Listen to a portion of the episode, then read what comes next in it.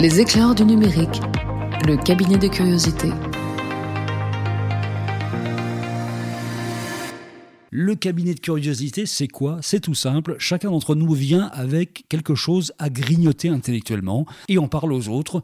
C'est aussi simple que ça. Donc on va avoir cinq minutes chacun pour partager quelque chose qui nous a marqué dans la période récente et les autres vont pouvoir le commenter. On peut pas faire plus simple. On commence avec qui? On commence avec toi, Fabrice. Tiens, vas-y. Alors moi, ce qui m'a marqué euh, cette semaine, c'est l'apparition à la une du Parisien, qui est quand même pas rien comme grand quotidien national, euh, du, euh, de Saccage Paris.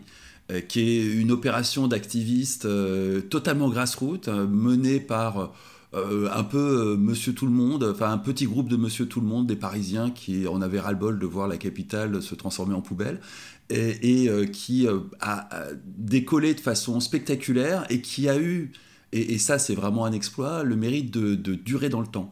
C'est vraiment régulièrement un hashtag qu'on voit apparaître une, deux fois par semaine, avec un principe qui est très ludique. Ils ont de façon réfléchie ou pas, en tout cas trouver une gamification qui est vraiment intelligente.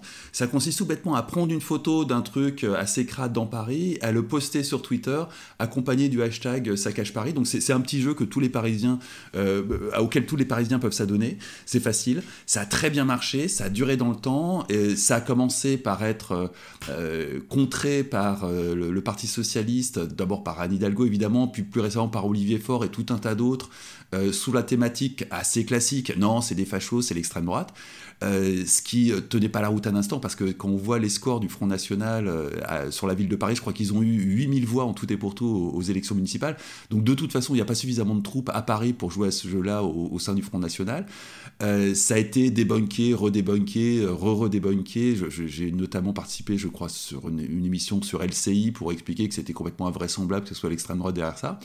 Et là, le Parisien a pris le temps, parce qu'il y a encore des journalistes qui ont le temps de faire des choses, de rentrer en contact avec les principaux euh, instigateurs de ce hashtag, de les rencontrer, et puis effectivement on s'aperçoit qu'on a euh, des gens qui sont, mais vraiment monsieur tout le monde, Monsieur Tout le Monde, plutôt CSP, hein, mais Monsieur Tout le Monde, pas des pros du numérique, pas des gens qui ont réfléchi à une grande opération marketing, des gens qui, euh, soit parce qu'ils euh, étaient inspirés ce jour-là, soit parce qu'ils ont eu du bol, ont trouvé la bonne mécanique, le, le, bon principe de gamification, et qui ont littéralement fusillé la campagne du Parti Socialiste pour les présidentielles, parce que le hashtag date d'il y a déjà pas mal de temps, hein. ça fait 3-4 euh, mois au moins qu'ils ont lancé l'opération, et ça dure, ça dure, ça dure, ça dure. Ils ont été rejoints récemment par euh, Stéphane Bern qui a décidé de quitter Paris pour aller vivre à la campagne, alors que ça, c'est le, rêve de beaucoup de Parisiens depuis le confinement, hein. mais toujours est-il que lui il a fait avec fracas en dénonçant une ville qui, euh, comme ce que raconte Saccage Paris, est devenue une poubelle, un, un, lieu de rendez-vous pour les rats, et puis euh, surtout quelque chose d'assez dangereux. Donc c'était euh, c'était ma, ma, ma petite rubrique Ça cache Paris. Donc ça veut dire que pour une fois, on a quelque chose qui est vraiment issu de gens normaux, euh, de gens lambda, et qui n'est pas un truc totalement organisé, comme on le dénonce assez régulièrement dans ce podcast, en fait. Alors, des, gens lambda, euh, relativisons, hein. on, est vraiment sur du CSP, là-dedans, il y a un banquier, on n'est pas sur du gilet jaune. Hein.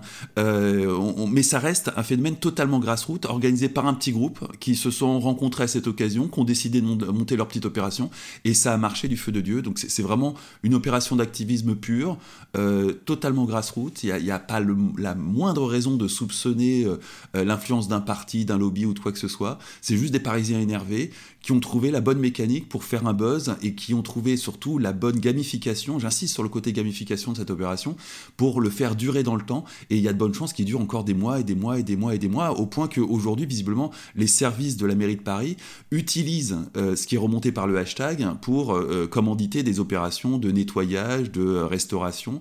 Et on, est a priori au, tout début de ce, hashtag parce que récemment, on a découvert qu'il y avait du mobilier de la ville de Paris, typiquement des fontaines Valas, qui était vendu sur le bon coin. Donc il y a clairement des, magouilles absolument incroyables de, gens qui, euh, profitant du renouvellement du mobilier de Paris, qui consiste à, prendre des mobiliers qui a déjà un siècle, qui fait vraiment partie du patrimoine architectural et urbain de, la ville de Paris, pour le remplacer par des trucs qui ont une durée de vie de un an ou deux et qui se transforment en, objets totalement dégueulasses, qui sont censés au départ être des bancs, et puis récupérer euh, tout ce mobilier en fonte euh, qui a déjà un siècle et qui, est magnifique, et le revendre, et visiblement, c'est pas dans les poches de la de Paris que, que, vont les bénéfices. Donc il y, a très certainement une myriade d'investigations sur les, diverses magouilles a, que, ce hashtag permet de mettre en valeur. Damien, qu'est-ce que tu amènes dans ton cabinet de curiosité? Alors moi de mon côté, j'amène quelque chose qui, si vous avez des enfants, notamment en bas âge, vous n'avez pas pu passer à côté de cela. Euh, certains utilisent euh, YouTube et notamment YouTube Kids comme nounou euh, pour faire en sorte d'être tranquille un petit moment en mettant un écran dans les mains des, gamins. Et il y a une boîte qui, qui, qui fait des vidéos régulière, tous les jours, il publie des vidéos. Euh, c'est assez fascinant, moi je, suis déjà tombé dessus. Hein. Vous, voyez des gens en train de déballer des œufs Kinder, euh, vous voyez euh, des, des, mains, hein. pas des gens, juste des mains, qui sont en train de déballer des œufs Kinder, qui sont en train de... Il y a un dessin animé très très simple, hein, mais qui raconte une petite histoire, c'est une comptine, enfin ce genre de choses-là. Et moi j'avais été halluciné sur l'histoire de la vidéo des, des Kinder quand j'avais vu les centaines de millions de vues qu'il y avait sur cette vidéo. Je me suis dit, mais c'est pas possible, c'est juste dingue. Donc j'ai creusé un peu l'histoire et en fait je suis tombé sur euh, un, truc un peu dingue euh, et il se trouve que c'est dans l'actualité récemment la boîte qui est derrière ça euh, qui s'appelle Moonbug et qui en fait existe depuis maintenant 2000, 2006 de mémoire en fait, cette, euh, cette, euh, cette, euh, ils ont une chaîne YouTube hein, depuis un petit moment de ça. et eh bien, en fait, donc depuis 2006, cette boîte s'appelle Cocomelon en fait à l'origine. et eh bien, ils ont été rachetés récemment.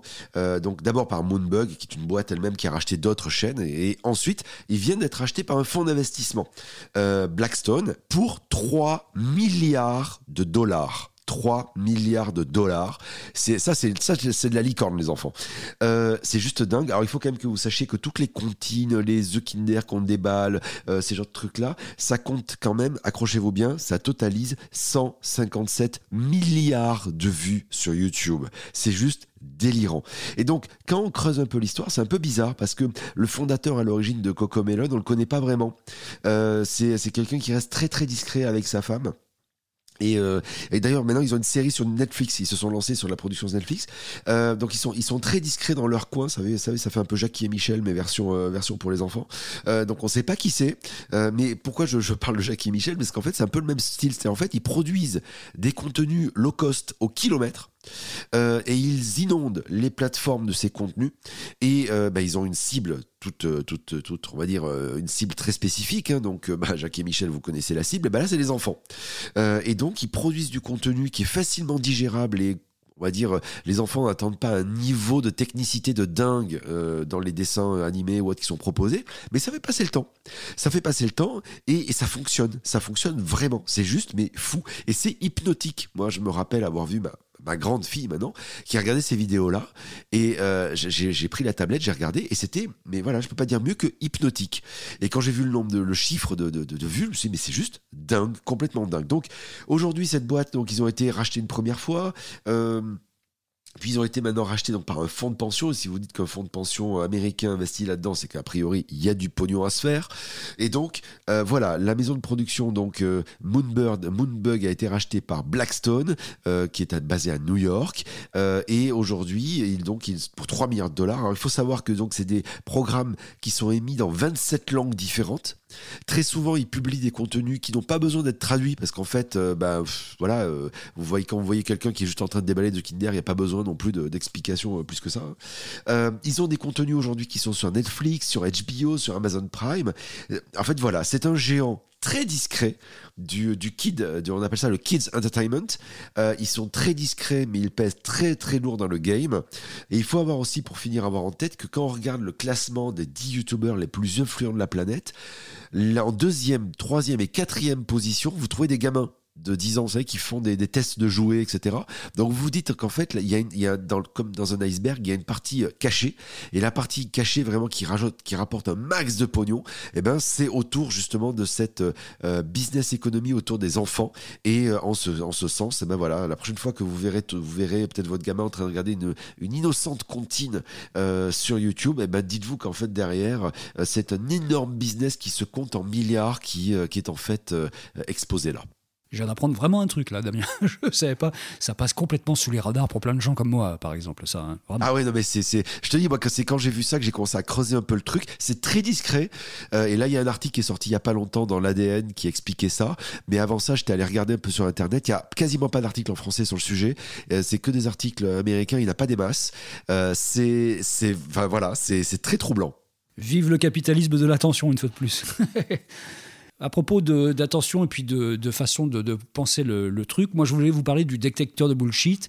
En fait, c'est quelque chose que je sors du bouquin de- d'Elodie Mielzarek, qui est une sémiolinguiste que vous connaissez peut-être, et qui, aux éditions Erol, vient de sortir Anti-Bullshit, qui est en fait un manuel qui ne parle pas que de bullshit, mais de communication, de sémiologie, de langage. C'est assez pointu, c'est assez euh, scientifique et assez technique, mais on apprend pas mal de choses, et notamment, elle propose donc le détecteur de bullshit, qui permet de savoir quand est-ce qu'on a affaire à, du bullshit.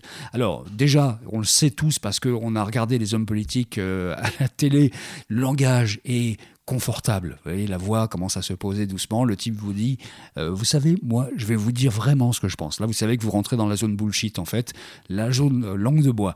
Il faut, dit-elle, euh, pour détecter du bullshit, trois critères, en fait, principaux, en tout cas. Il faut vérifier le statut de celui qui s'exprime. Est-ce que ce sera toujours une vérité si l'information qu'il délivre est énoncée par quelqu'un d'autre?